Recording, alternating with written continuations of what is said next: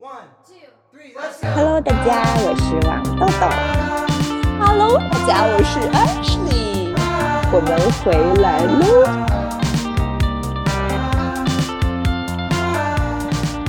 现在是凌晨四点半。时间的延后和断断续续的网络，让这个录音完全不能成，所以我们就想凌晨可能会好一点，所以四点半的时候就麻溜的爬起来了。哎，说到这里，就要跟大家说一声，我们过年到现在没有录节目的主要原因，就是因为隔离这个锅。嗯，还有一些其他七七八八的事情吧，等到尘埃落定以后再跟大家汇报吧。你还给大家卖个大关子呢？那是未完待续，大家肯定对我的生活，对我们的生活特别的好奇。对，艾什里，说实话，你看，像今年我已经隔离这是第三周了，就是 因为你隔离了两次，就是你二进宫，前面最早的一次你隔离了两个星期，后来你这又开始重新隔离了嘛？对我，我昨天细数了一下，就是二月中旬，等于说是情人节过后，我记忆当中我就没有去过单位，这这件事情简直离谱。就这个心情，我是经历过一个变化的。就最开始，当深圳这边当大家都没有居家隔离的时候，啊，不管是跟朋友说起来好，还是在公司跟领导和同事说起来也好，我就觉得非常慌张。那个时候第一周吧，第一周我是很焦虑的，就还是有点害怕呢，因为当时这个情形非常复杂。但是后面逐渐呢，我就觉得我可以跟隔离自处了，就是不管是在家里。呃，工作，然后做饭、运动，然后跟其他的这个联系人取得联系，然后到现在全民隔离，就我们现在全部都在家里居家，就好像现在越来越习惯这样。但我还是很期待能够出去走一走，因为在家待久了还不是个事儿呢。您呢，爱谁？嗯，我一直到现在，现在也是我隔离的第三周结束，我一直到现在我的心情还是挺好的。那很好，我不想很擅长独处，看对对，我不想这么快的就回去生活，回回去正常的工作。希望我的领导还有同事不要听到我这一块言论。但我觉得居家办公有一个很大的不好处吧，就是嗯，工作和生活的那条界限现在是越来越不清晰和明朗了。很多时候，以前有一个事儿，你可能。在下班之前没有处理，就自然而然的会放在下一天来处理，或又或者说是你正在过周末，其实有一些工作上的信息是不用马上去回复的。但因为大家现在都在居家隔离，我看到我们工作的群。是一直到晚上的，有的时候十一二点也会有很多同事都在飞书上面回复对方的工作消息，包括周六的话，昨天就是周六嘛，有一些供应商给我发微信的消息，这些我多多少少我都还是会处理掉的。嗯，我也是很担心说，因为整个深圳，包括现在上海的疫情也比较严重，嗯，如果我不及时的回复这个消息的话，就会让我们本来已经延后的进度再次往后退。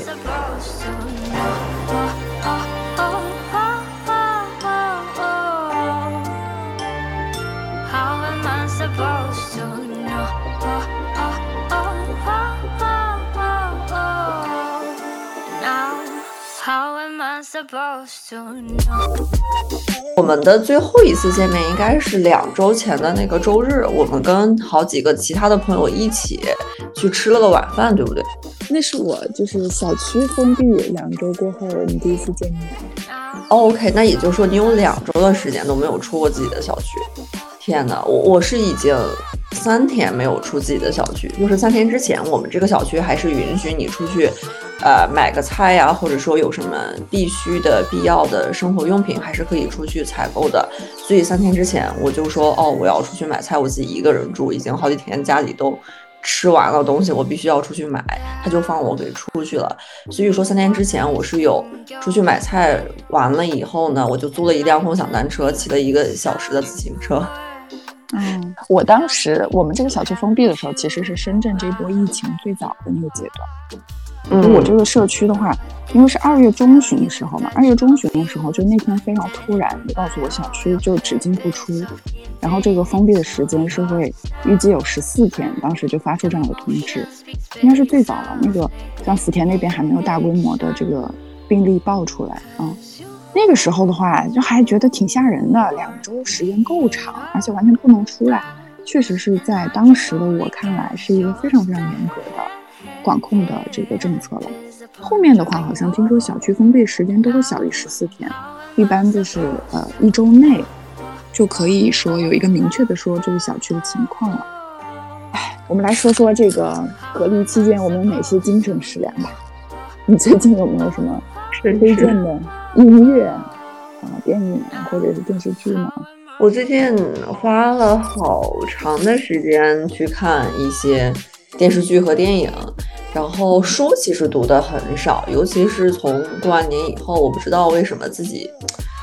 进入到了一个读书的倦怠期，就不怎么很想再去阅读大片的文字。电视剧的话，看了好几部，给你推荐一个，应该是呃，也是 Netflix 他们出品的，来自瑞典的一个爱情喜剧片，叫《爱与独裁主义》。就是你听到这个。开头的时候可能完全不能想象这个电视剧是叫什么，或者他想要说什么。他的是讲的一个嗯中年的女上司跟一个小奶狗的浪漫爱情故事。然后这个女上司本身她应该是精神稍微有一点呃紊乱这样子的多多少少的问题，包括她父亲其实是一个就是精神病的确诊者，然后她从小跟自己的父亲一起生活。也会受到他父亲的影响，然后他这个小奶狗，首先小奶狗的颜值是非常高的，这个男的应该是瑞典那边的一个男模，身材和脸都非常非常的在线。然后这个女主她的形象在电视剧里面是明显可以看出来是比这个小奶狗。大那么十几岁甚至二十岁的这一点做的特别好，就是国外如果是一个呃姐姐与小奶狗的故事，你从外表上一眼就可以看出来，就不像一些国内或者东亚的电视剧，就会发现哦，其实姐姐跟这个小弟弟之间，呃，外表上可能差距也不是那么的大，嗯，包括也谈论到了一些中年危机的情节，比如说丈夫。呃，与自己的争吵，然后两个孩子与自己的不和，青春期的反叛，以及包括他父亲是一个神经病人，如何去处处理他父女之间的这些矛盾，以及生活上、事业上的这些转型等等等等。这部电视剧大概只有七八集，非常短，应该在一个半天就可以看完。哎，我还挺喜欢这种类型的电视剧的，就是我觉得它能够把一些生活当中我可能会遇到的问题，或者是我身边可能会见到的问题，也把它呈现出来，就是可以去参考一下别人是怎么样对待、怎么样看待这些事情的。故事发生的城市是在斯德哥尔摩，你就会看到，哦，那边真的三四点钟天就黑了，然后基本上一年四季，冬天是。一个常态嘛，然后这个女主的穿搭也很漂亮，就她完全就是很有北欧那边女生女孩子化妆啊、穿衣服的，呃，那种走的是又是极简风，同时也很时髦、很时尚。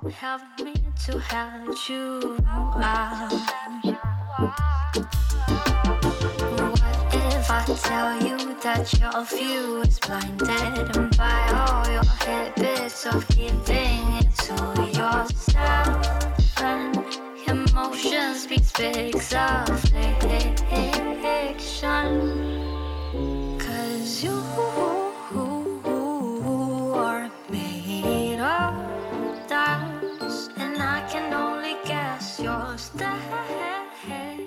这个剧里面，他没有直接去说姐弟恋这件事儿，或者说是跨越年龄的这件事情，但是呢，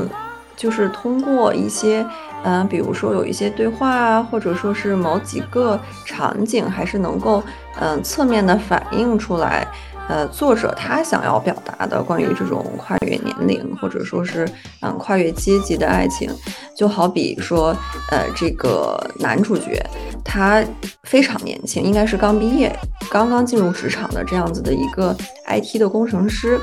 因此呢，他住的环境是，呃，跟好几个其他跟他差不多年龄的朋友，大家是在一起合住，然后他也会有一些，比如说经济上的债务以及经济上的窘迫这样子的现实问题要去处理。但相反呢，他的这个 date 的对象，呃，这个女主角。她就已经是住在一个非常漂亮的房子里面，有一对可可爱的儿女，然后甚至说是她的丈夫也是有一个很光鲜亮丽的，应该是金融界的精英男，啊，这样子稳定的工作，甚至她的丈夫在后期还跟她提出两个人要不要一起搬去伦敦去住，这样子女主角的话是可以完全不用工作，当一个家庭主妇。所以说，通过这些侧面的。展示吧，就可以看到说，呃，女主和男主之间是有比较大的差异的。但电视剧毕竟是电视剧，它不会去给你直切生活的这个现实的层面。然后，呃，女主和男主两个人渐生情愫的这个起因也非常的妙，是因为一两个人一开始产生的这个最强的这个 connection 是来自于一个口红。呃，女主她本身她是一个非常反叛、很叛逆、非常喜欢恶作剧这样子的人，但是因为现实生活，又或者说是我们现在的这个社会运行的准则，不得已把她摁在了一个模子里面，但她天生的那副反骨一直都被压制住。压抑住，他很想找一个出口来把它爆发出来。刚好这个男主角他的这种年轻，又或者说是这个男主身上本身的一些离经叛道，就把女主的这一面给激发了出来。于是两个人就生成了一个暗号，就是一支 YSL 很漂亮的口红。这支口红在谁的手里的时候，谁就要根据对方的指示来完成一件事情。这个应该是这个剧情最。亮眼的这个环节了，然后关于到这个两个人的年龄差距吧，我就可以看到说，其实只要两个人，我觉得心态或者说是嗯心境这一块儿是可以对齐的，也许可能外在的这些现实层面的因素就不是那么的关键。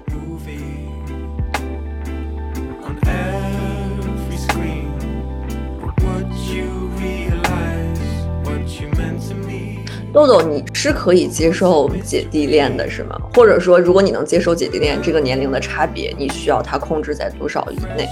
我觉得，如果是五岁以内的话，应该还是同龄人；但超过五岁的话，嗯，可能是因为我现在不管是从经济情况，还是从我的心智，都没有达到一个完全能够兼容比我小很多男孩子、小很多的男孩子这种情况。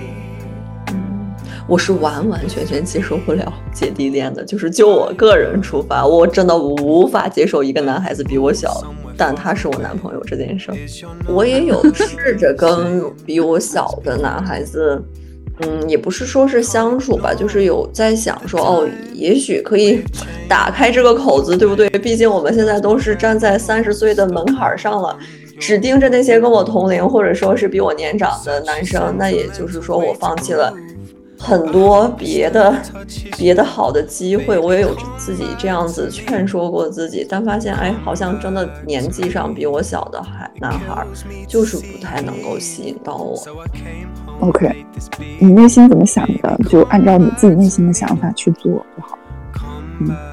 你刚刚说到这个北欧的这个电视剧啊，我想起来另外一个北欧的电影，就是我在二月份的时候看的一部电影，它是。挪威发生在挪威奥斯陆的事情，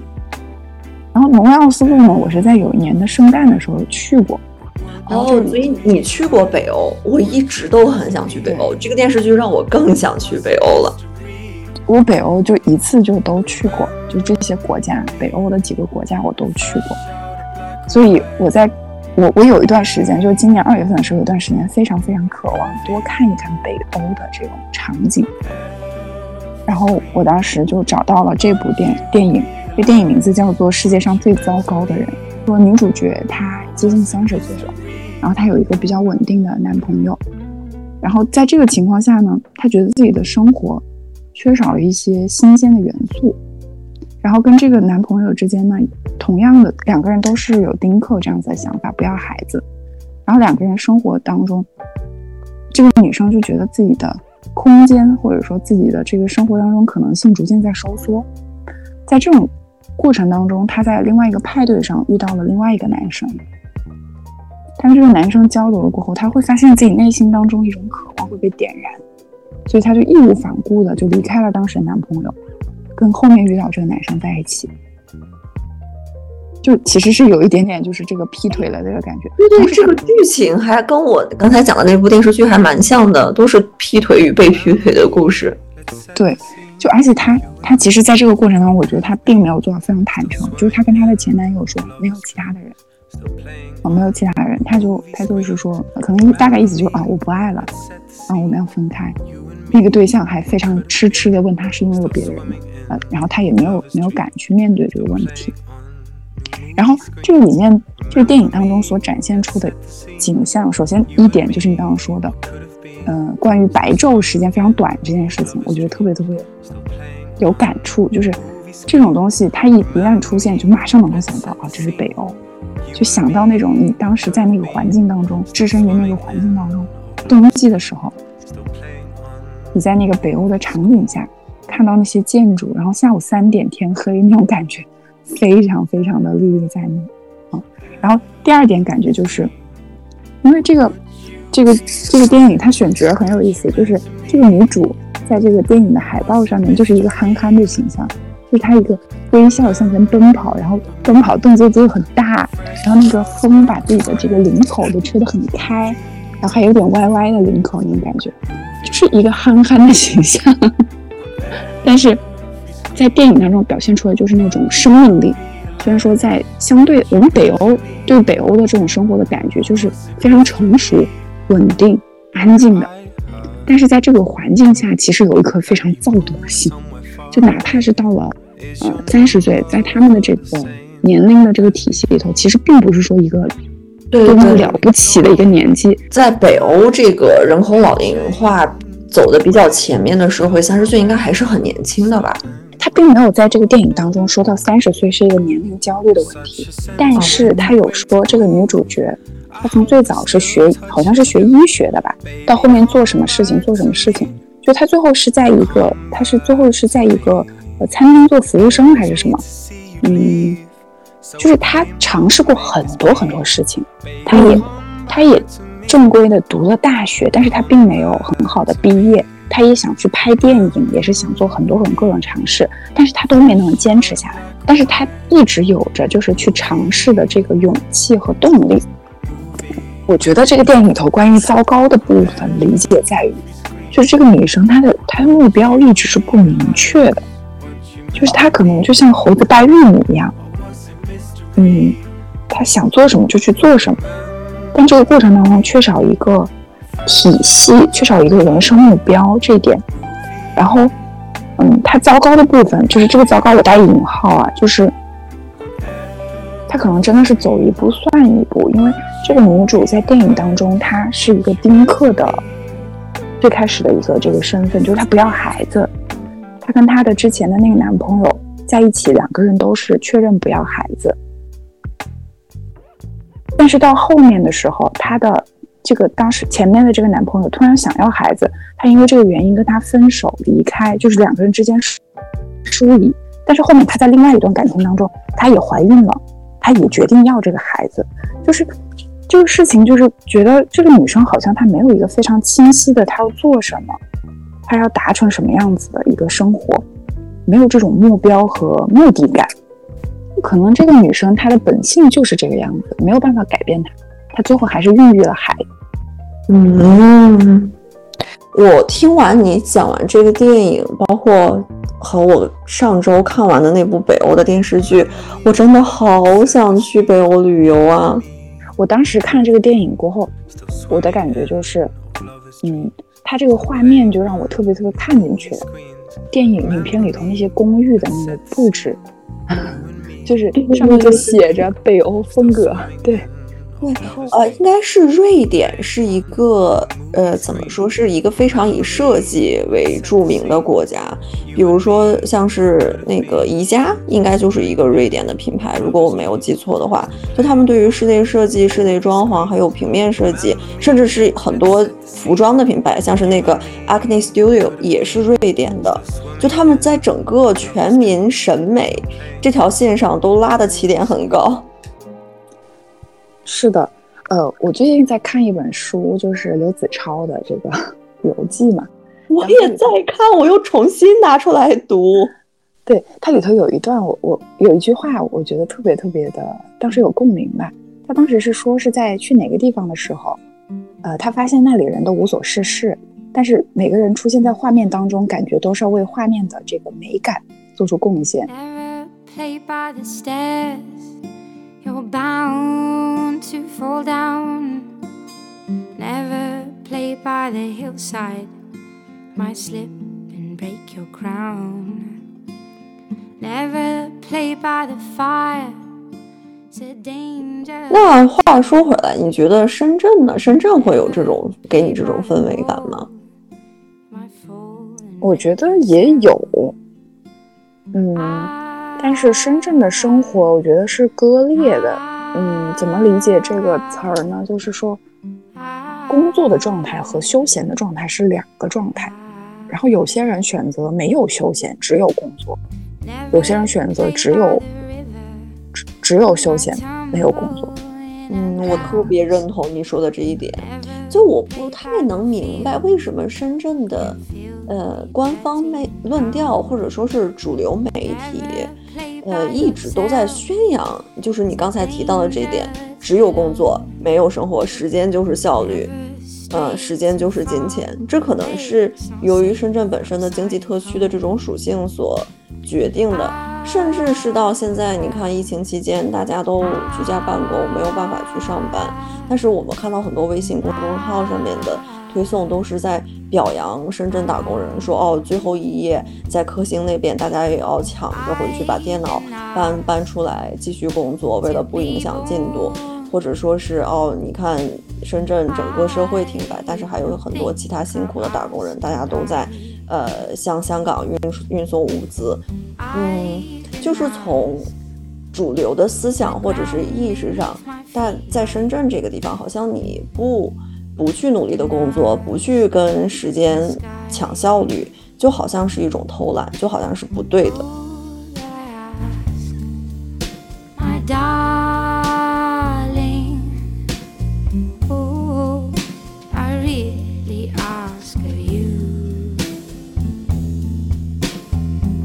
这就让我想起了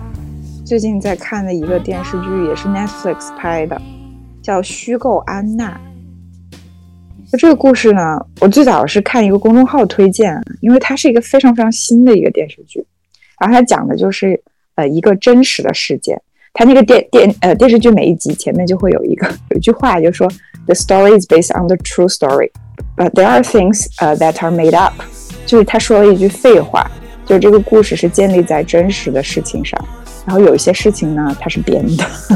这个故事主要讲的就是一个呃非常普通背景的人，然后假装是一个财阀的女儿，然后在美国，在纽约掀起了一个掀起了一个巨大的风波。就比如说这个女生她要呃有一些投资啊，她要干嘛，就做一些呃 business 啊，跟当地的一些呃 investor banker 投行的人和演艺圈的人、媒体的人都非常非常走得非常近，然后成功打入到了名媛圈。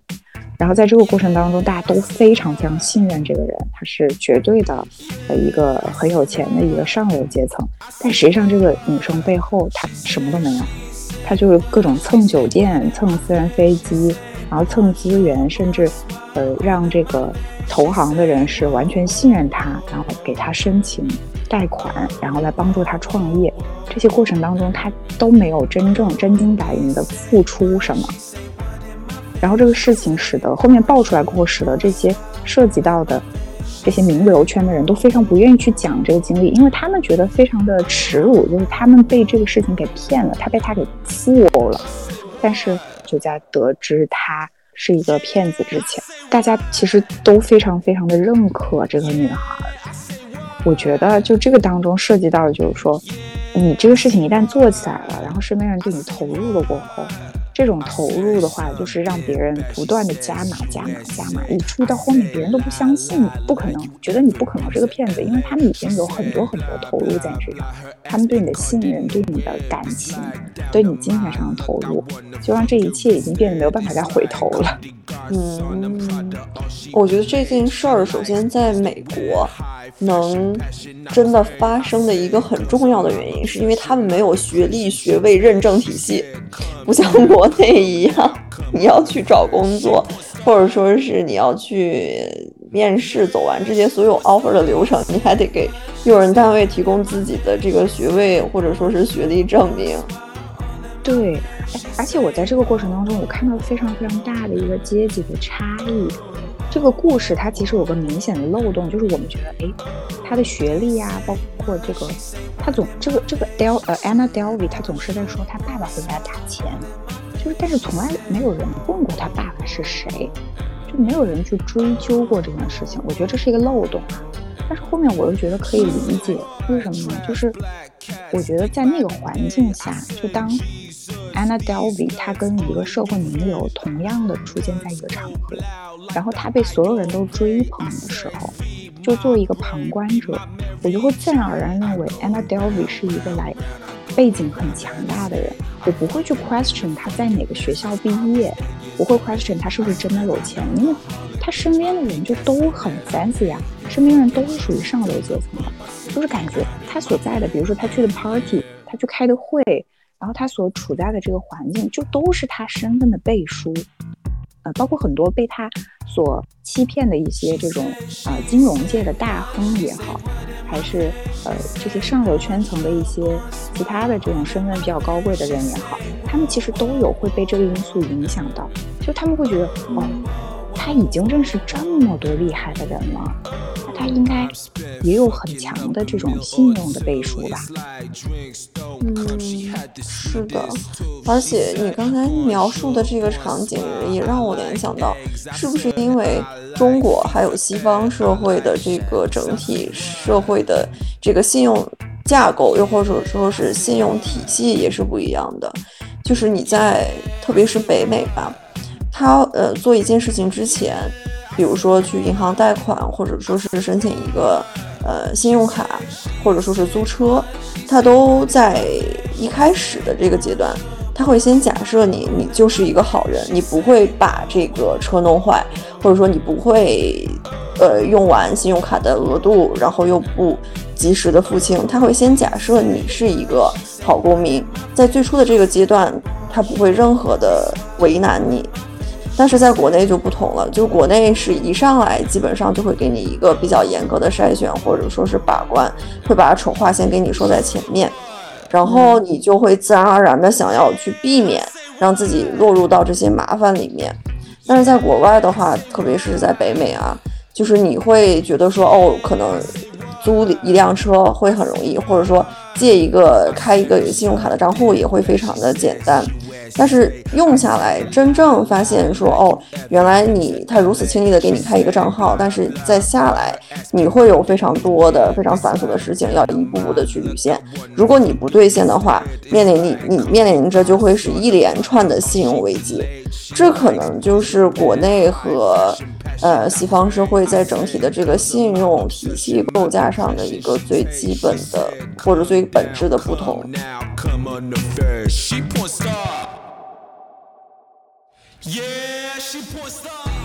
那最后这个电视剧的里面的安娜，她是怎么被大家发现的呢？她怎么露馅儿的？她其实啊，就是安娜· v 维，她离成功真的是一步之遥。但是我觉得她也缺少一点常识。就是她在申请一个贷款嘛，然后就想开始她的创业项目，她想搞个安娜· v 维 Foundation。然后呢，她申请了一个贷款，然后这个贷款有二十万美金。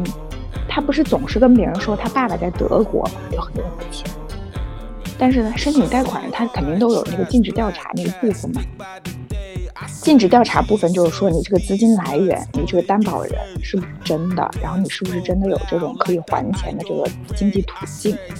所以我觉得安娜·戴维在前面，她总跟别人说啊，她会让爸爸汇钱，她跟爸爸联系啊，然后国际转账有时候会有延迟啊，或者是信息交流这个问题。设计这个过程当中，他会考虑的有一些地方很很细致，比如说，呃，他让他的这个银行家的朋友去跟德国那边的人联系，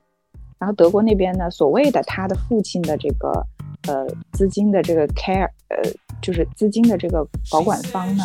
就会跟这个人对话，然后实际上德国那边对话的人呢，是他用变声器，然后买了一个国际的一个卡。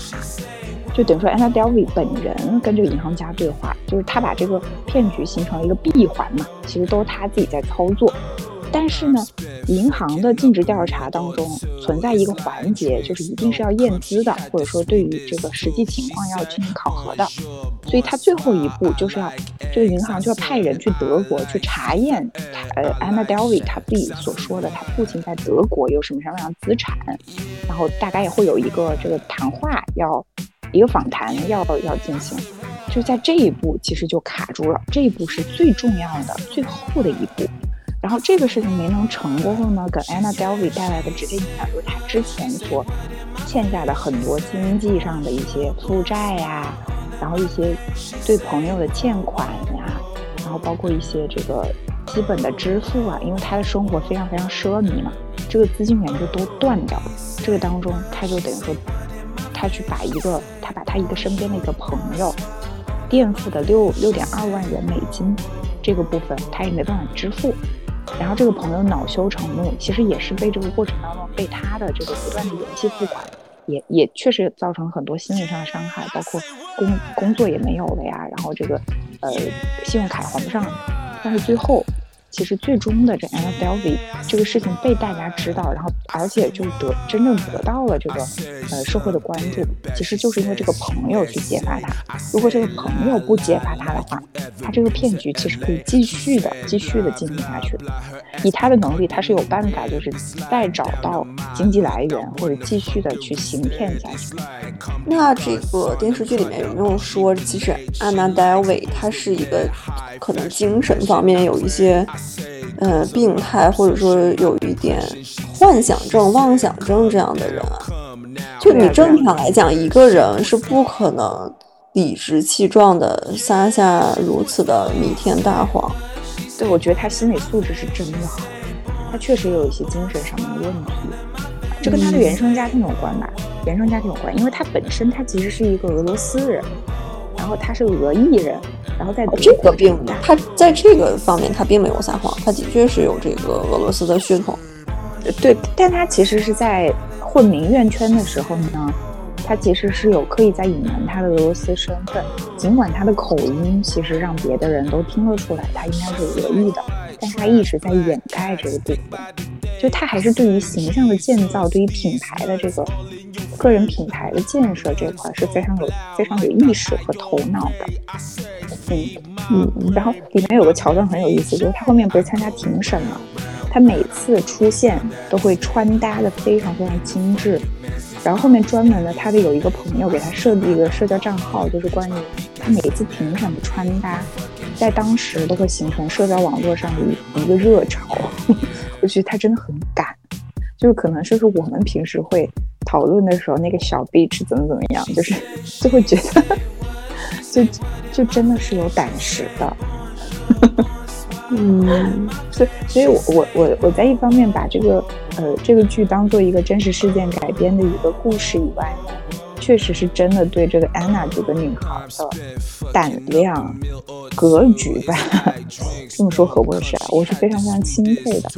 就我觉得一个二十几岁的女孩，然后她能够这么敢的去做一些或者去说一些她她其实内心没有一点谱的事情，我觉得非常非常适合搞融资岗位。一个道德层面抛开的话呢，我觉得 Anna Delvey。他有他的过人之处，他有他很多明显的优点，就是，呃，他确实非常非常的看重个人品牌建设，这个在互联网时代其实是一个，嗯，很好的一个能够把握商机的点。然后同时呢，他确实，嗯，说话呀，包括他的艺术鉴赏力，就是其实影片里头也有嘛，就是他对于美的这个感受，然后对于。一些这个名画呀，对一些像这种艺术类的这种感知，确实也是非常突出的。就大家也认可，也买他的账嘛。就他确实有比较综合的这个强的能力，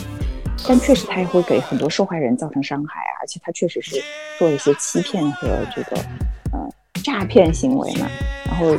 他的生活也是非常的奢奢侈的，就是有一些瞎花钱的感觉吧。就这些肯定是他不好的地方。你你还有什么电视剧可以推荐一下吗？最近我看到《华灯初上》的第三季也开始了，所以我从昨天开始就开始刷《华灯初上》，于是我就非常的困惑，究竟应该选择杨佑宁呢，还是应该选择凤小岳呢？台湾的基本上比较有名的，或者说是比较帅的中年男明星，全都被林心如叫进了剧组。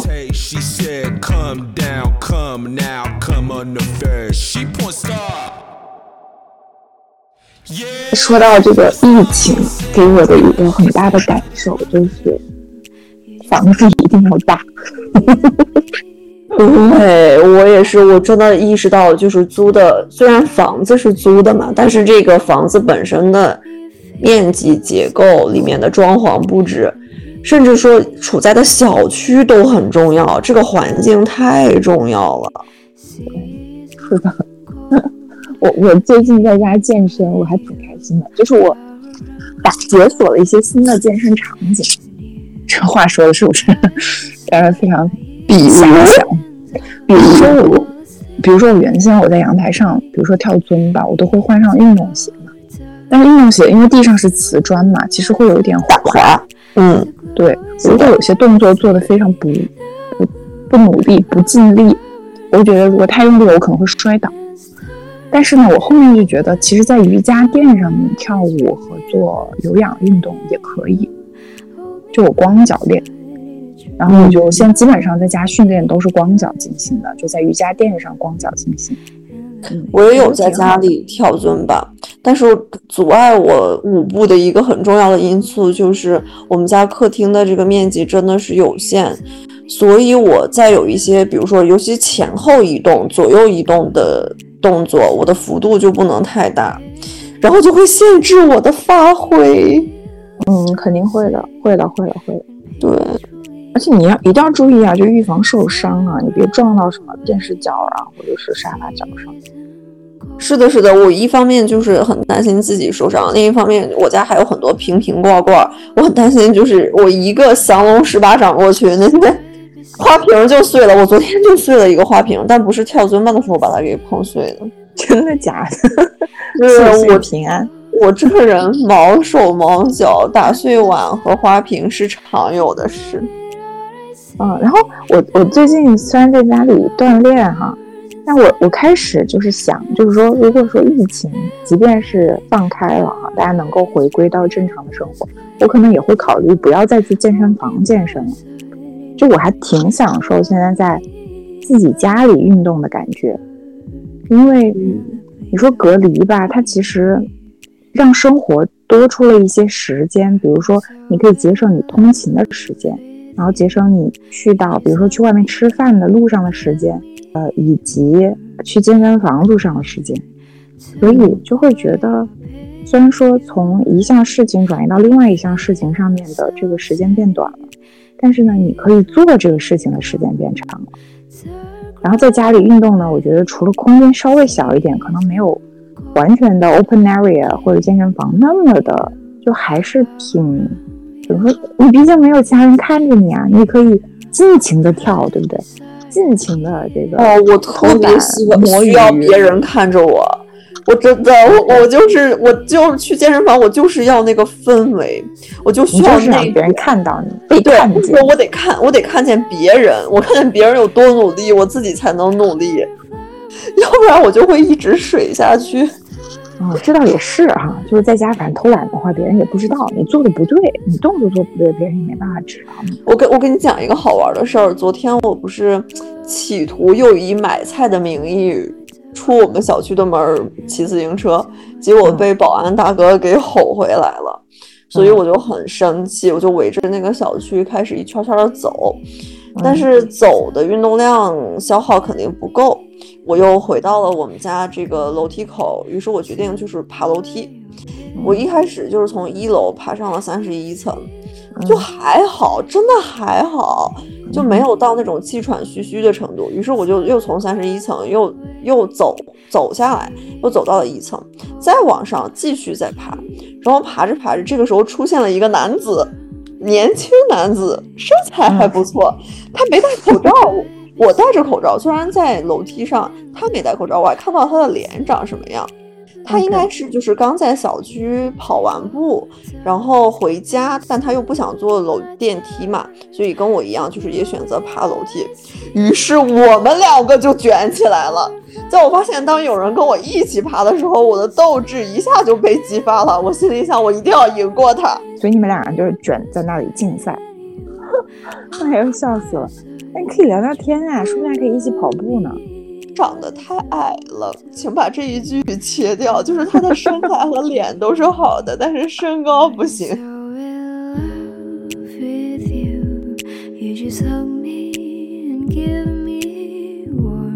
我有体验过线上教学，就是跟着一个跟着一个小伙伴，然后他带着我们做一些体能训练。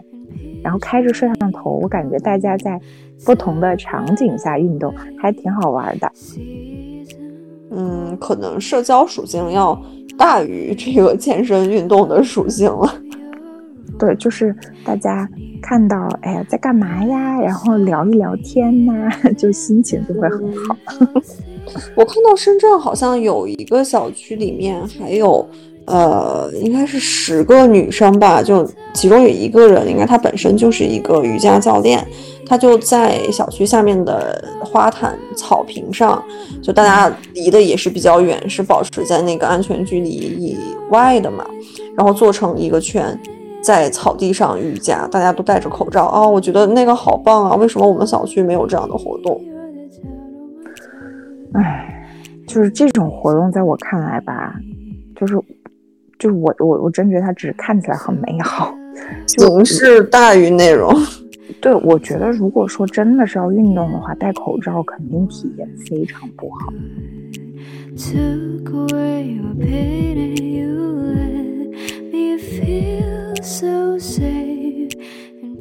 对于吃什么这件事的灵感，真的已经。耗尽了，我真的不知道每天应该吃什么。就你也知道，我在两个星期之前，就是疫情刚开始还没有那么严重的时候，我自己给自己做饭，把自己给放倒了。我得了肠胃炎，急性肠胃炎，一大早早上七点钟就跑去医院打针吃药，然后急性肠胃炎以后，我就不太敢自己做菜了。我怀疑是不是我自己。做菜放的哪个东西不太对，或者说是食材不新鲜，于是我就吃了一个多星期的外卖，然后外卖也吃的没得吃了。然后最近这个星期我又开始自己做菜，自己做菜我天天就在小红书上面看看别人做什么，别人吃什么，我就会跟着那个菜谱去做。嗯，然后目前有没有一些比较成功的经典菜推荐一下？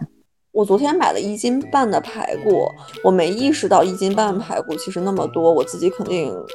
都红烧的话会吃不了，所以我就把它搞成了排骨两吃，一半我是炖了一个玉米鸡纵菇排骨汤，另一半就是做了红烧排骨。嗯，汤的话它汤汤水水，可能要尽快的去吃完。红烧排骨的话，我还把一部分冻了起来，想说下周哪天再拿出来重新热一下。红烧排骨我我也做的不错，对你不是还在家里包水饺吗？是现成的饺子皮，你们不会真的是自己和面擀皮儿吧？哦，我直接买的饺子皮，我擀面我还不太会，挺好的，自己做饺子我觉得比买的饺子好。还还有什么做饭的小技能？小技我还有还有一个就是那个糖醋里脊，我觉得特别好。那个不是很麻烦吗？那个要先炸的呀。那个不麻烦，糖醋里脊很好吃。那个酱汁很简单，是我最喜欢吃的菜。这可是鲁菜里面的经典啊，糖醋里脊。对，它其实不难。你你你最早你是在哪里吃过这个菜？我都很惊讶，你竟然知道这道菜。糖醋里脊不就是国宴当中哦，是吗？这个全国人民都知道呀，这道菜。当然，当然。哦，我还以为它是我的私藏的，我的 secret lover。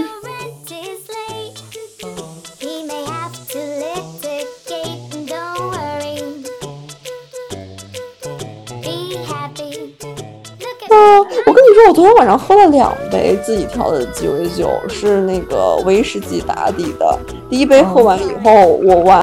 全没有感觉，于是我又给自己调了一杯。第二杯喝完以后，其实我就有点上头了，就直接从沙发躺着的这个动作，平把自己平移到了床上，然后就睡觉了。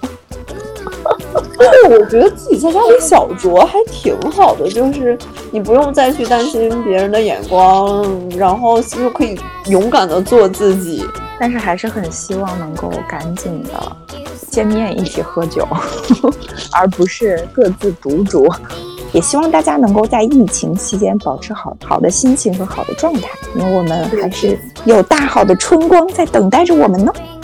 好的，那我们的节目今天就到这里吧。